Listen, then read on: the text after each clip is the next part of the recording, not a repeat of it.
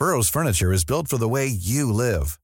From ensuring easy assembly and disassembly to honoring highly requested new colors for their award-winning seating, they always have their customers in mind. Their modular seating is made out of durable materials to last and grow with you. And with Burrow, you always get fast, free shipping. Get up to 60% off during Burrow's Memorial Day sale at burrow.com slash ACAST. That's burrow.com slash ACAST. burrow.com slash ACAST. Hola, muy buenas noches y bienvenidos a Sin Comentarios al Desnudo, con los temas que a todo el mundo calienta y las opiniones que nadie pidió.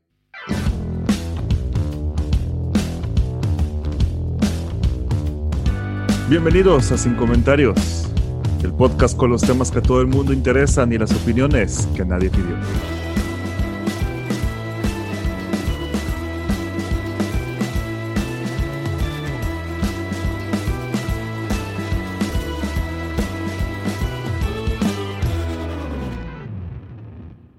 Bienvenidos una vez más a Sin Comentarios, el podcast con los temas que a todo el mundo interesa y las opiniones que nadie pidió.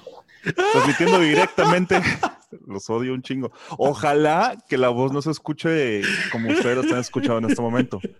Ojalá No Picha sí. Arellano, les transmito directamente desde la hermosa y calurosa y lloviznosa ciudad de Colima, donde los cocos están por el por mayor, pero nuestra agua no sale hedionda ni oliendo a caca. Como todas las semanas me acompañan estas Yo personas que deberían estar en un manicomio, Lalo Flores. Hola. Me acompaña también Fernanda Dudet. Hola. Me acompaña también Carla Satanás. Uh, Y finalmente Ángel, el chico de los hilos. Me siento muy intimidado cuando me hablas con esa voz picha. Día de hoy, señores y señoras que nos escuchan en este momento, el staff que he presentado se está burlando de mí porque al parecer mi voz se escucha más grave y parece que mido dos metros. oigan, Estoy esperando que cuando este audio salga con Ángel no suene así para que ellos queden como tontos y no se burle Es que- usted de mí. Es que tu voz no solo suena más grave, también suena que tiene un Mercedes. bienvenidos todos hoy, sobre todo aquellos que, ¿qué pedo? O sea, ya iniciaron los niños clases, no iniciaron clases, cuando vuelven, cuando se van, saldrán con vida de este ciclo escolar. ¿Qué está pasando? ¿Alguien tiene idea? Yo Es- tengo aquí el dato. Es un desvergue. Explícalo, por favor, Picha. Noticias Univisión Colima presenta. Este 24 de agosto, señoras y señores, el lunes del año de su Señor Jesucristo 2020, iniciaron las clases para 30 millones aproximadamente de niños y de niñas en niveles preescolar, primaria y secundaria. Esto ya lo había vaticinado el titular de la SEP, Esteban Boctezuma, en alguna de las mañaneras al principio de este mes, Y diciendo nos que tradamos. este, y Nostradamus, diciendo que los niños iban a regresar con clases a distancia porque no existían las condiciones para hacerlo de forma presencial. Así lo Esto dijo es- Walter Merlalo. Así lo dijo Walter Merlelo y así lo dijo Job en las Sagradas Escrituras. Entonces, el gobierno federal firmó un acuerdo con las televisoras nacionales en un contrato de cerca de 450 millones de pesos que la SEP Ay, le no va a pagar más. Ay, no para más. que las niñas, niños y adolescentes de todo el país tengan acceso a la educación a distancia con el plan llamado Aprende en Casa 2. Dos. ¿Y, y cuál era el aprenda en casa uno? El Aprende en Casa 1 fue el que hicieron cuando se cancelaron las clases el 14 de marzo. Exacto. Ok, ¿y qué, ¿qué mejoras trae este programa, contra el previo? Adivine usted. ¡Ninguna! Esta poca madre ya está como con Apple cuando sacan nuevos iPhones que no tienen ninguna diferencia. La otra nada más es más caro, inútil y ya. Creo que lo único fue que los profes tuvieron más tiempo para organizarse y que tuvieron tiempo para organizar este en qué canal y a qué hora van a salir las clases de los de los chamacos. Eh, de los chamacos y de los no tan chamacos, porque abarca, abarca hasta nivel preparatoria. Este, Algunas, sí. en, en algunos casos, con, con- con programas televisivos que van a durar aproximadamente tres horas, que van a tener su transmisión o muy temprano en la mañana, o estaba viendo unos pinches horarios de 10 a 12 de la noche, por si te quieres echar la repetición. Porque uno sabe que un estudiante lo, lo- lo más benéfico que puede hacer es dormirse después de las 12 de la noche. Por Muy bien, amigos, claro que sí. Ahora sí Acaba- la tele va a educar a los mexicanos, literalmente. Es un despite. ¿Y Es qué se está haciendo para, mm, para, o sea, para que la gente pueda, o sea, nada más es en tele o también se va a repartir notebooks y computadoras a los morritos para que puedan educarse? Ah. La cobertura, se eligió la cobertura en televisión porque es del 94% de la población frente al 70% de la población que tiene acceso a el Internet. ¿De qué de estás hablando, cosas. Picharellano? 70% de la población en México que tiene acceso a Internet. A mí se me hace eso falso. Mucho. Acceso No a Internet mames. de alguna u otra forma. Jamás dijimos sea, que puede Internet ser de, que de un buena manera. smartphone en la casa que haya. Exactamente. Bueno, Además, los contenidos también van a estar disponibles en 22 lenguas indígenas y en zonas alejadas se va a difundir por la radio. Estos apoyos de radio también tienen que ver con algunos libritos de ejercicios que se van a entregar a las comunidades, eh, pues más, ¿cuál es la palabra que busco? ¿Más alejadas? Pues sí. Retiradas. Ajá. Con, con- con menos, pues, pues con las que tienen menos acceso a la tecnología, ¿no? Exactamente. A final de cuentas. Esteban Moctezuma dijo que estas clases tienen valor curricular, que esto no es solamente entretenimiento, no es para que la gente vea la tele y se rasque la panza, supuestamente, eh, y que a partir de septiembre vamos a ver cómo se hacen las evaluaciones. A ver, picha sensual Dime. Arellano. Este. Démela lo No, más no. sensual aún.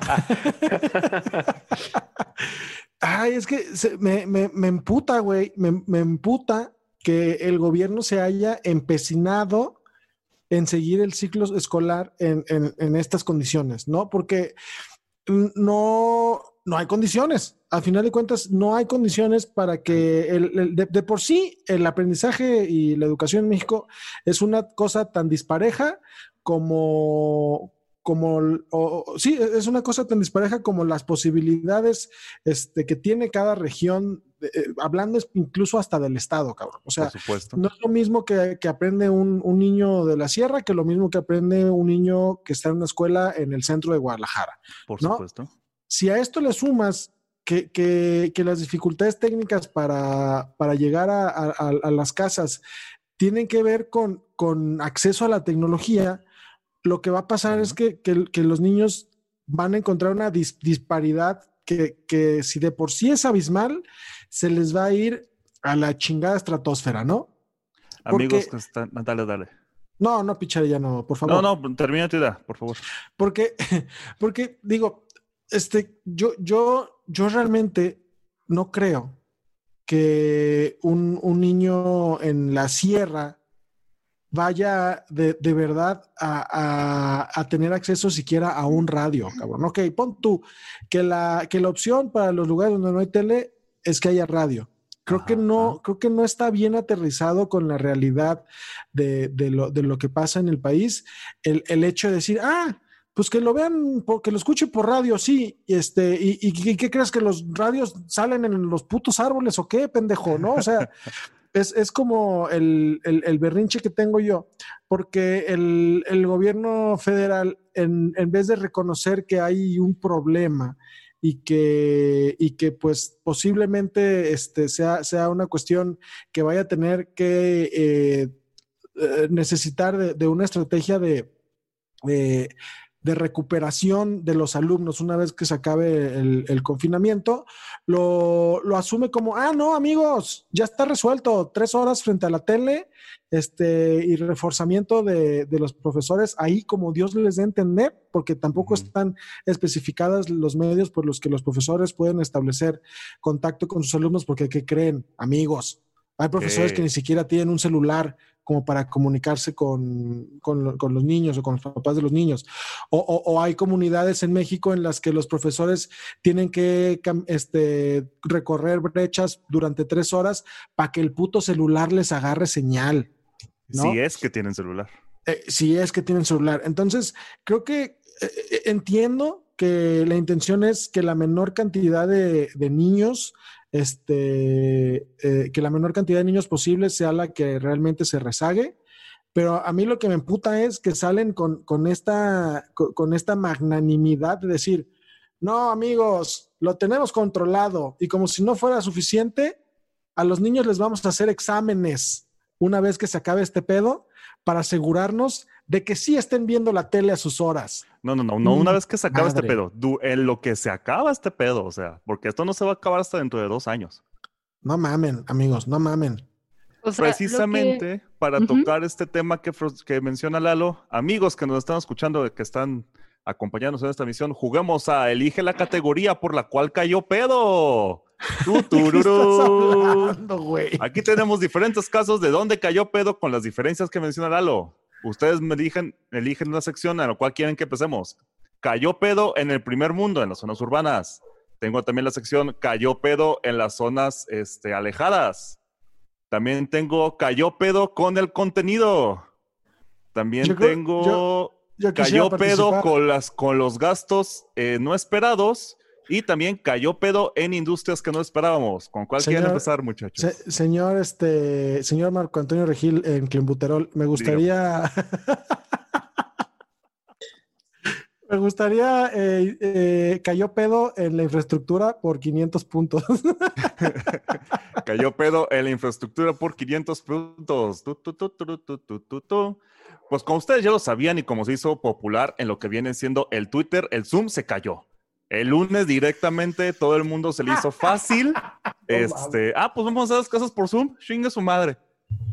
Y presentó problemas solamente en México y a nivel, eh, especialmente en México, pero también a nivel mundial. Eh, lo reconoció directamente la empresa Doom, eh, Zoom, perdón, y también se vio en Down Detector.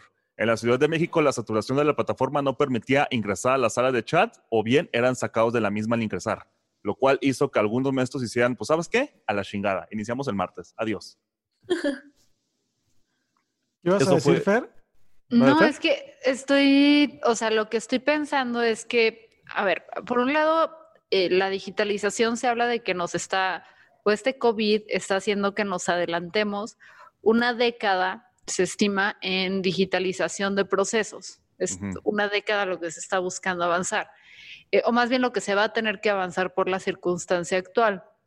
Y ahorita el gobierno, eh, entiendo que se está confrontando algo que obviamente no tenía imaginado, no tenía pensado, no, no sabía ni por dónde atacarlo, eh, y se está haciendo ahora sí lo que se puede con, con los recursos que tiene.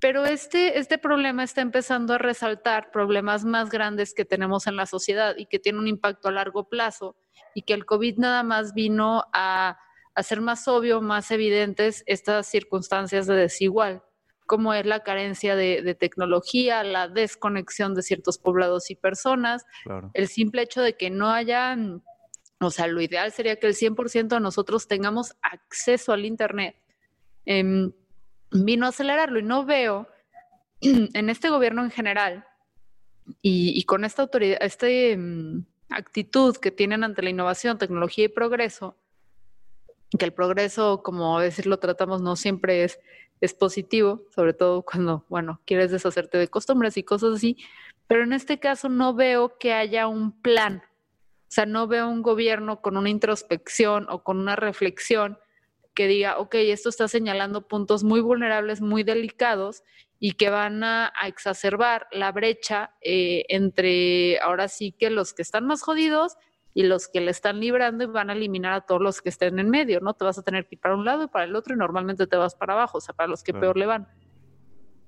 Y no veo que este gobierno esté preocupado por saldar eso, o sea, no veo que se esté implementando un, pro- un programa de emergencia para hacer que el Internet llegue a todos lados, porque el señor está peleado con los grandes empresarios, que son los que tienen la infraestructura suficiente para poder acceder a todos los poblados. No veo que el señor y esté implementando así como, o sea, lo hemos visto en varios gobiernos que de repente regalan televisiones, que porque pasamos de cable a, eh, se pasó de antenita a cable, entonces se les regaló teles a un chingo de personas. No veo que los gobiernos tengan programas para hacer esto con computadoras. Eh, no veo al gobierno, porque también aquí, ahorita si bien los profesores y los maestros, o sea, no veo programas bien implementados para poder apoyar a los profesores a que hagan su trabajo, que de por sí es menospreciado y mal pagado en México, para que puedan, este, podamos prepararlos a tener éxito en nuestras nuevas dinámicas. No veo al gobierno haciendo programas para apoyar a los padres que ahora van a tener que empezar a tomar un rol por necesidad más activo y asistir a los profesores en la educación de sus hijos. Y, Entonces, te, voy a, te voy a interrumpir un poco, Fer, porque ahí en el tema de los papás, el problema es un poco más profundo que capacitar a los papás para ser auxiliares de los profesores. La demanda de tiempo y atención que requiere esa chamba está provocando que haya familias que en las que uno de los dos papás, eh, sobre todo las mamás, se están saliendo de trabajar porque la, la exigencia de la Secretaría de Educación es sus niños tienen que estar al pedo y si no están al pedo, de todos modos los voy a reprobar y eso significa que uno de ustedes va a tener que dejar de trabajar porque si son niños, niños muy chiquitos necesitan toda la supervisión este, y el acompañamiento necesario. No pueden nomás sentarlos frente a la tele y luego esperar a que la maestra les mande la tarea por WhatsApp. Y, que no... y es que incluso todo e, e, eso fue un tremendísimo cagadero. Y lo que dice, a ver, tomando en cuenta de, atrás para adelante lo que dice Fer, este tiene muchísimo sentido no hubo las preparaciones para esto. O sea, sabías perfectamente cuando pasó en marzo, cuando pasó en abril, es como de, pues bueno, se hizo medio al vapor porque pues teníamos la epidemia encima, va, se entiende. Pero ahorita ya pasaron seis meses de eso. Es tiempo suficiente para tener una infraestructura más o menos decente para poder tener eso. Y no se dieron cuenta, o sea, todo estaba súper hecho al vapor. Fíjate, que tengo un ejemplo bien pendejo, que es, la neta va a sonar bien pendejo, pero que te demuestra que les está valiendo 3.000 kilómetros de, este, chorizo. Falo. De, chorizo. La lección de quinto grado para multiplicar números decimales con números naturales. Esa fue una lección que salió en los famosos este, canales de televisión. La nomenclatura para el símbolo que separa los enteros de los decimales, como todos lo sabemos, es el punto. Entonces, 14.5, por ejemplo, ¿no? Pero cuando tú veías esa lección, los conductores, además que claramente no eran mexicanos, le decían coma entonces era 14,5, exactamente. Además, además que algunos ejercicios que ellos mismos decían no concordaban con varios libros de ejercicios. Entonces, yo sé que suena bien pendejo el hecho de que, ay, pues el punto es coma, claro. Pero el hecho de que pues no, de que esté pasando esto en este momento te da cuenta que ni siquiera revisaron los malditos videos que iban a poner se nota que, y muchas personas, muchos padres de familia se dan cuenta de eso. Se nota que son videos de, que agarraron de YouTube de así, en la primera búsqueda y vámonos, que salga como salga.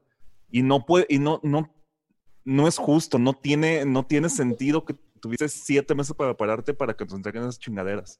No, y tienes suficientes eh, becarios y profesores y todo ahí, eh, y gente para poder revisar estos contenidos. O sea, realmente no, mm, yo creo que este gobierno no dimensiona la importancia de la educación. O sea, que es como, ah, educación, tienes que estar suscrito a un gym, si vas o no vas, no hay problema, pero tienes que estar suscrito a un gym y tienes que tener ahí tu educación, ¿no?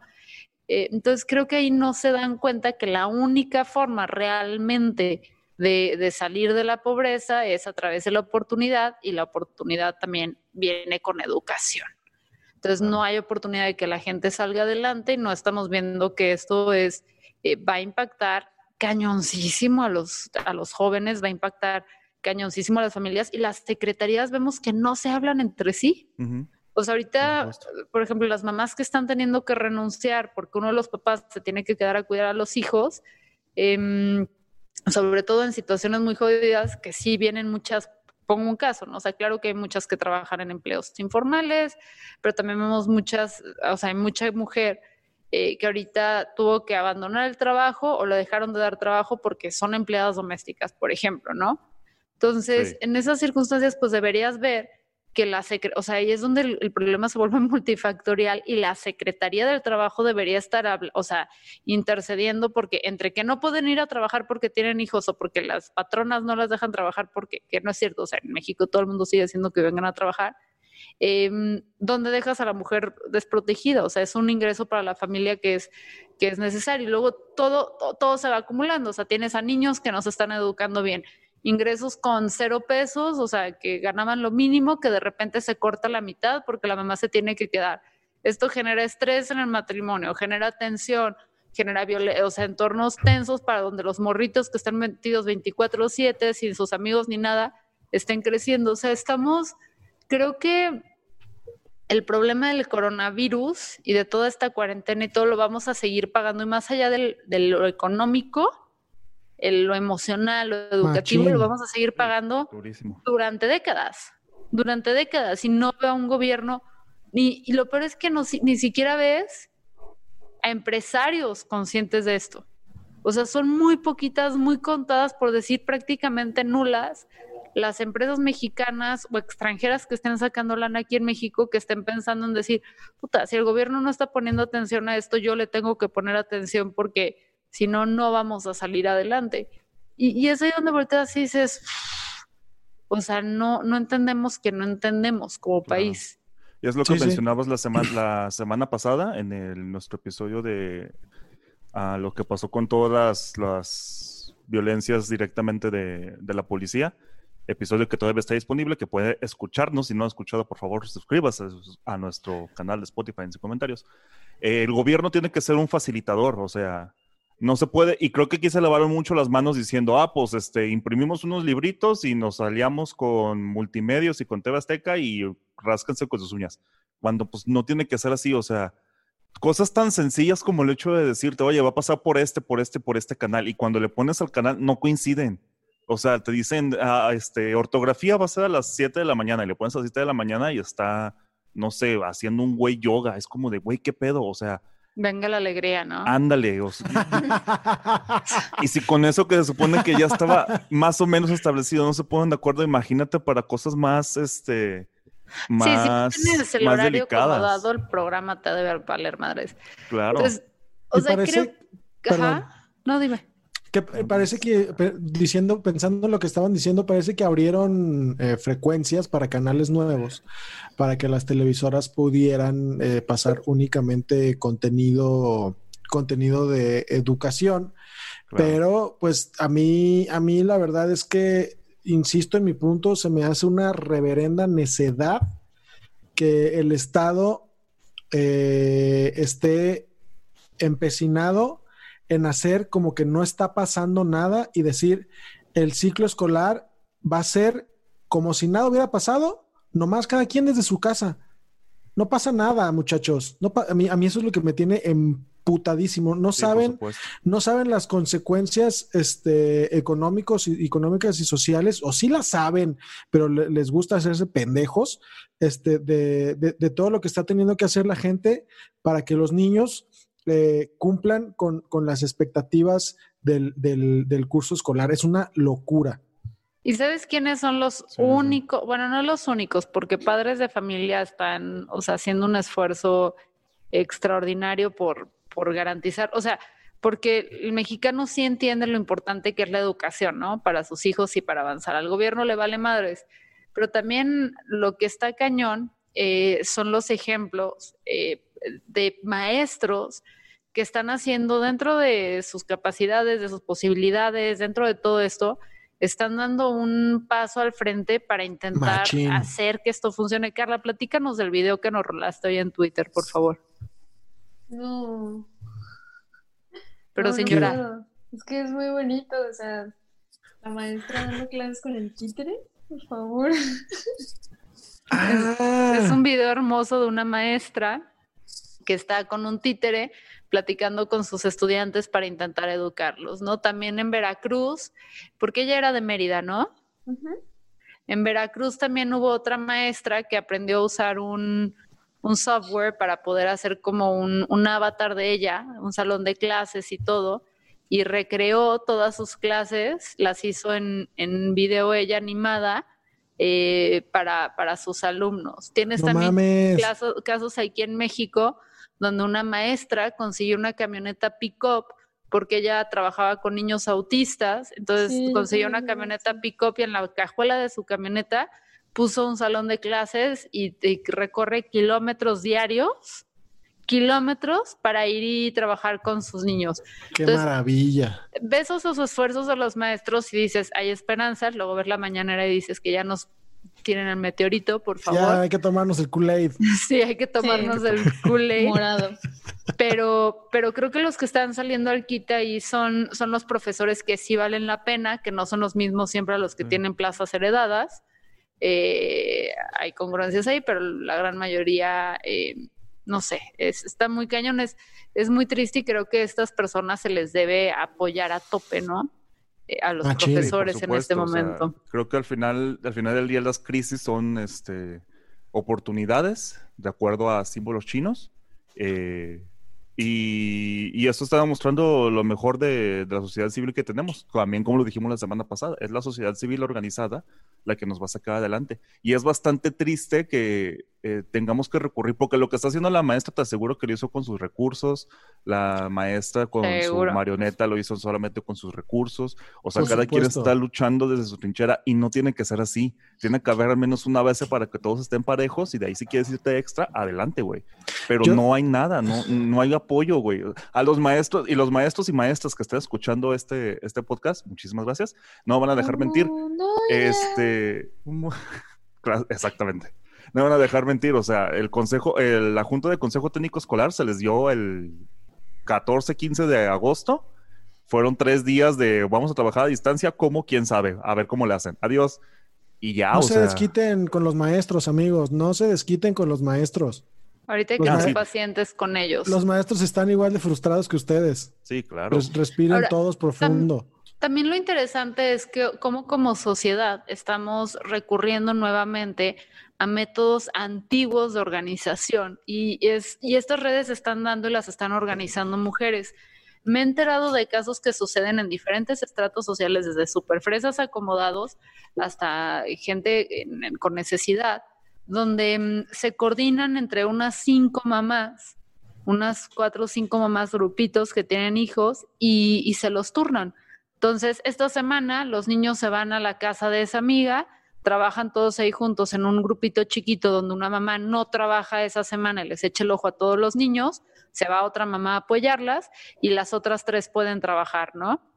En la siguiente semana le toca a otra, la siguiente a otra. Entonces, están ayudando para poder como seguir trabajando y seguirle dando el cuidado a los niños, obviamente exponiéndose un poco más a si se quedaran solamente en casa, Claro. pero pues tienes que comer, o sea, tienes Sí, que claro, pagar una un- renta y tienes que- Y estos sistemas de organización eh, es algo que curiosamente se da en países como en Francia, donde hay, hay estos clubs de mamás, donde se De juntan de primer mundo, donde se juntan y para que las mamás puedan tener un poco de libertad en la tarde. Entonces, hoy lunes vamos y dejamos los niños en casa de mamá A. eh, entonces, el resto de las mamás pueden ser libres unas horas. Y el día siguiente en casa de mamá B con otra mamá de apoyo, etcétera, etcétera. Entonces, así las mamás eh, sustituyen esta necesidad a veces de kinders que es, o de guarderías que son más inseguras, que cada quien, o sea, cada vez hay más desconfianza de dejar a tus hijos con desconocidos, etcétera, pero tienen estos espacios y eran sistemas también que se usaban anteriormente, o sea, anteriormente pues iban y aventaban los niños en casa de una mujer para las demás poder seguir trabajando, entonces Oye, Fer, estamos no- retomando. ¿No crees que haya un país que nos quiera recibir a AMLO unos cuatro años? Así, nos lo cuidan. nos de- No, güey, porque imagínate que un día nos dejan a Putin, a AMLO, a Trump, a Bolsonaro juntos. No, no, no. No manches, oso, o sea, y, y a Boris Johnson, o sea, Ay, no, no, no, no, no. no, no, no. imagínate, ahí les toca. Así Oye, empezó el coronavirus, Lalo. Co- Con mi conocimiento básico de francés, estoy seguro que cuando dijiste mamá A, A es un nombre en francés, un nombre propio que sí existe. Mamá. Ajá. Porque ya ves Pero- que agua es. O sea, eso me parece interesante porque, o sea, estamos teniendo que voltear otra vez a la organización, eh, a la microorganización, eh, a las pequeñas tribus, a las pequeñas comunidades donde nos ayudamos entre nosotras y no se depende de una estructura que ha comprobado ser total y absolutamente Sí, claro. inútil. Sí, Híjole, pero es que, de- Ajá. o sea, sin ánimos de ser fatalista, pero sí va a sonar un poco así. ¿Qué pasa con, con todos los otros sistemas que no encajan dentro de este? O sea, ese es un esfuerzo increíble y está muy bien que la- las personas, pues al final somos lo único a lo que podemos recurrir nosotros mismos como comunidad. Pero ¿qué pasa con, por ejemplo, todas estas personas, no sé, Ixcatán, que es un pueblito de aquí de Jalisco al que me tocó ir a mí a hacer un reportaje. Es un pueblo casi fantasma. O sea, sale un camión a las 6 de la mañana todos los días y vuelve el mismo camión a las 6 de la tarde todas las tardes. Hay un kinder, hay una primaria y hay una telesecundaria. No hay prepa, no hay universidad Se acabó es una comunidad que consume sus propias cosas y para lo único que tenía que ir a Guadalajara era para conseguir azúcar porque no podían plantarla, ¿no? Pero, por ejemplo, dentro de esta comunidad hay como escuelitas, donde, o sea, la telesecundaria, donde juntan a todos los grados de secundaria, a veces algunos niños de primaria y a veces incluso a unos de kinder y a todos les dan clases estando juntos. Y aunque eso ya de por sí suena bastante difícil de resolver, pues qué pasa con ellos cuando cuando no son como aptos para entrar en ninguna de estas más pequeñas actividades, o sea, cuando sus programas jamás fueron la norma o cuando, no sé, es que siento que estamos como obviando que, que todos los programas educativos que existen, oficiales o no oficiales, funcionan de la misma manera, cuando la neta es que no. O sea, si te vas a, una primaria de aquí, de tu colonia, y te vas a otra que está a lo mejor en una vecina, te vas a dar cuenta de que los niños no van ni al mismo ritmo, ni están aprendiendo lo mismo, ni están enfocados en aprender las mismas cosas. Igual los niños de aquí aprenden, no sé, con ejemplos de manzanas y, duraznos, pero los niños de otra colonia aprenden eh, para poder ayudarle a su mamá a ir por el cambio de las tortillas y que no se los hagan trances porque necesitan ir ellos a sus seis años para que su mamá se quede cuidando a su hermano.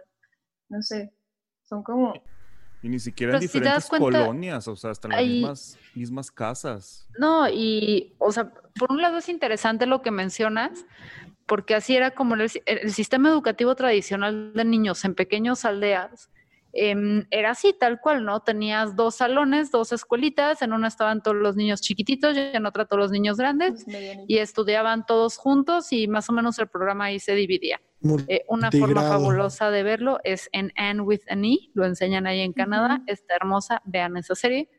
Em, pero, o sea, estás hablando ahí tú de comunidades, pero también pasa con qué pasa con comunidades y que de repente, o sea, tienes, por ejemplo, los lefebristas, ¿no? Acá en, en, México, que de por sí son bastante cerrados, luego sus programas educativos niegan cosas casi, casi como la evolución, ¿no? Casi, casi la evolución, porque venimos del Señor. O sea, también el que no haya un, una autoridad que se esté asegurando de que todos los programas en todo México estén igual y que se nos esté enseñando lo mismo. laica.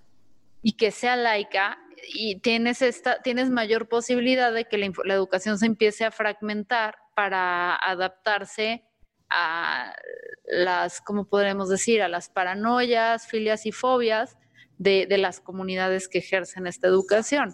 Entonces, está interesante, o sea, cómo, cómo se va a redefinir el país y el mundo en general, porque eso México no es el único. La bronca es que quién está mejor preparado estructuralmente eh, para poder eh, absorber este madrazo es primer mundo. ¿Y quiénes son los que menos? Pues tercer mundo. Entonces el rezago nos va a pegar más a, a nosotros que a otros países.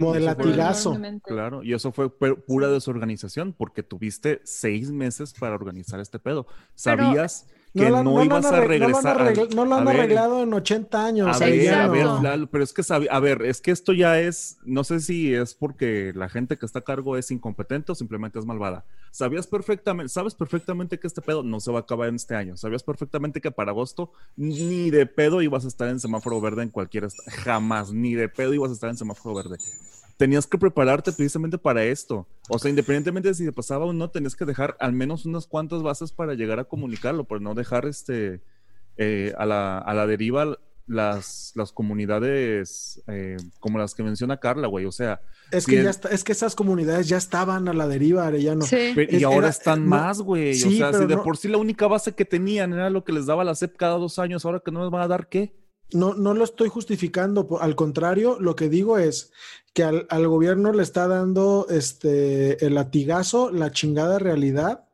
de, y, está sacando de la pinche coladera toda la mugre que hay este, en cuanto a deficiencias. en cuanto a deficiencias en el sistema educativo que no se iban a resolver en seis meses y no se van a resolver en otros seis más.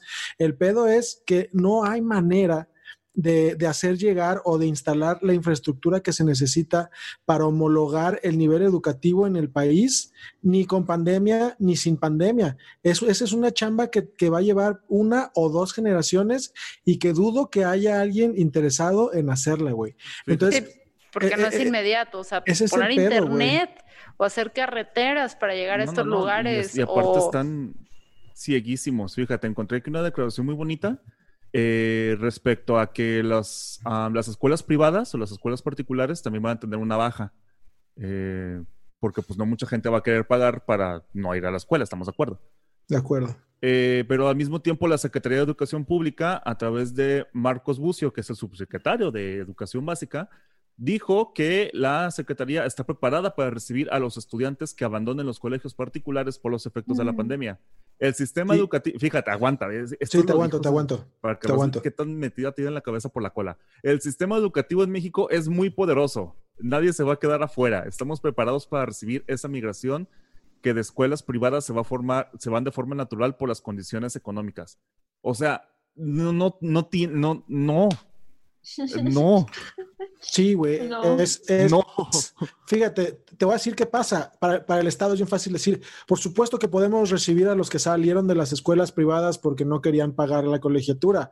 Pues sí, cabrón, si, si, si tu infraestructura va a ser ponerlos a ver la tele, por supuesto que los puedes anotar en la, en la lista de la primaria que se te dé tu chingada gana. Si de todos modos nunca van a estar en aula, si de todos modos un maestro nunca los va a atender en físico, porque, porque también seguramente van a ser morros que cuando puedan volver a las aulas van a volver a sus colegios particulares. ¿Quién sabe, Lalo? Porque, o sea, es, sí. es algo bien interesante porque no va a haber, o sea, muchos papás que están renunciando, mucha gente que se está quedando sin trabajo, no va a encontrar trabajo en los próximos dos años.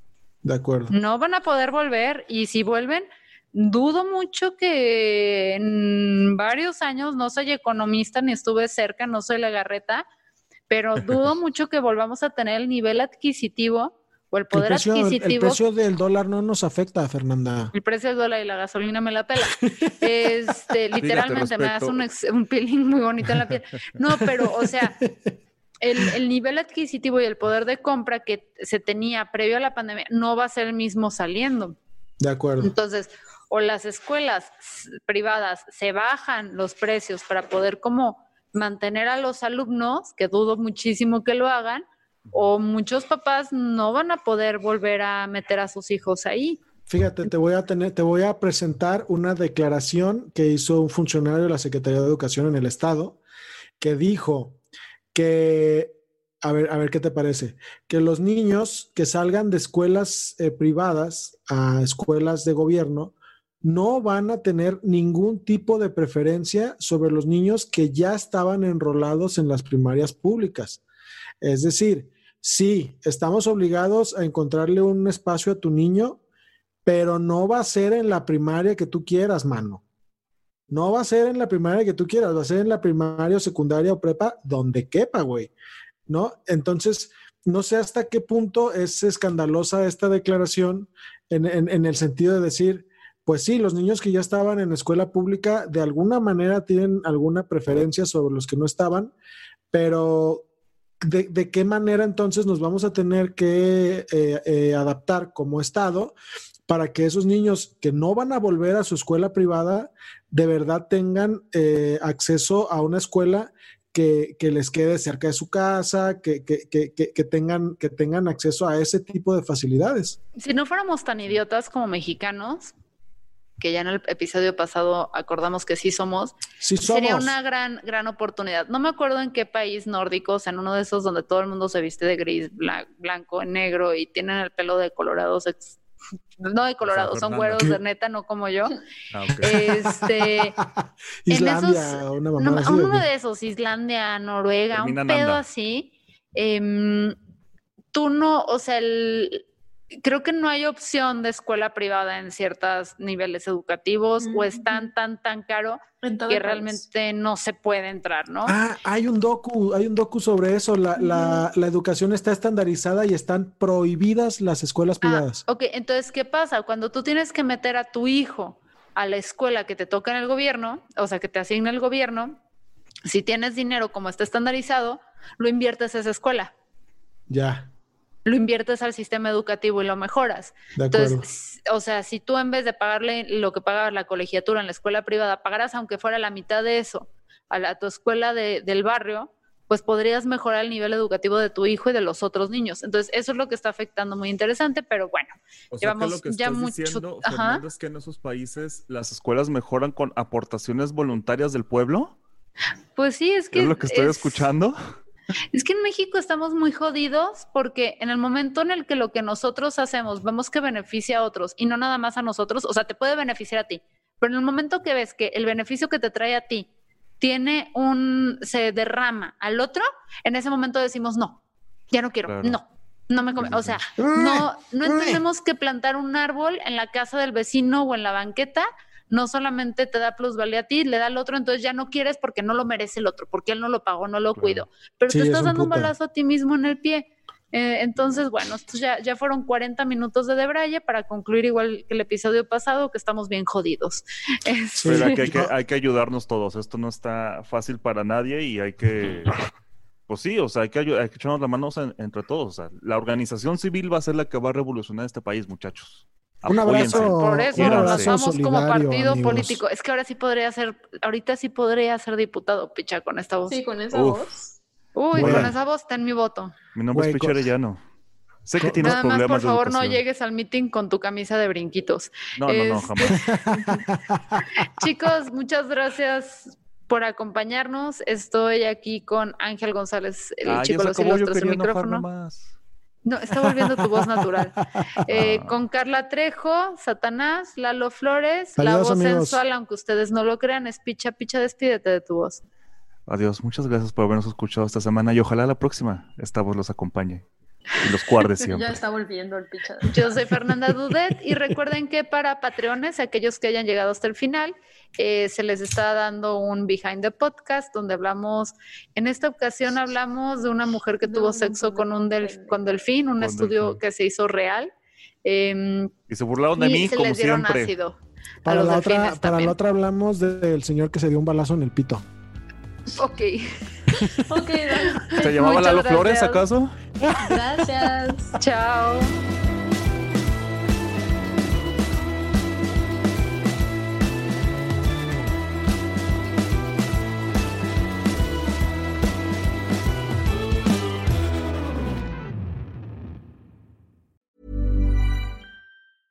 Cool fact a crocodile can't stick out its tongue. Also, you can get health insurance for a month or just under a year in some states. United Healthcare short term insurance plans, underwritten by Golden Rule Insurance Company, offer flexible, budget friendly coverage for you. Learn more at uh1.com.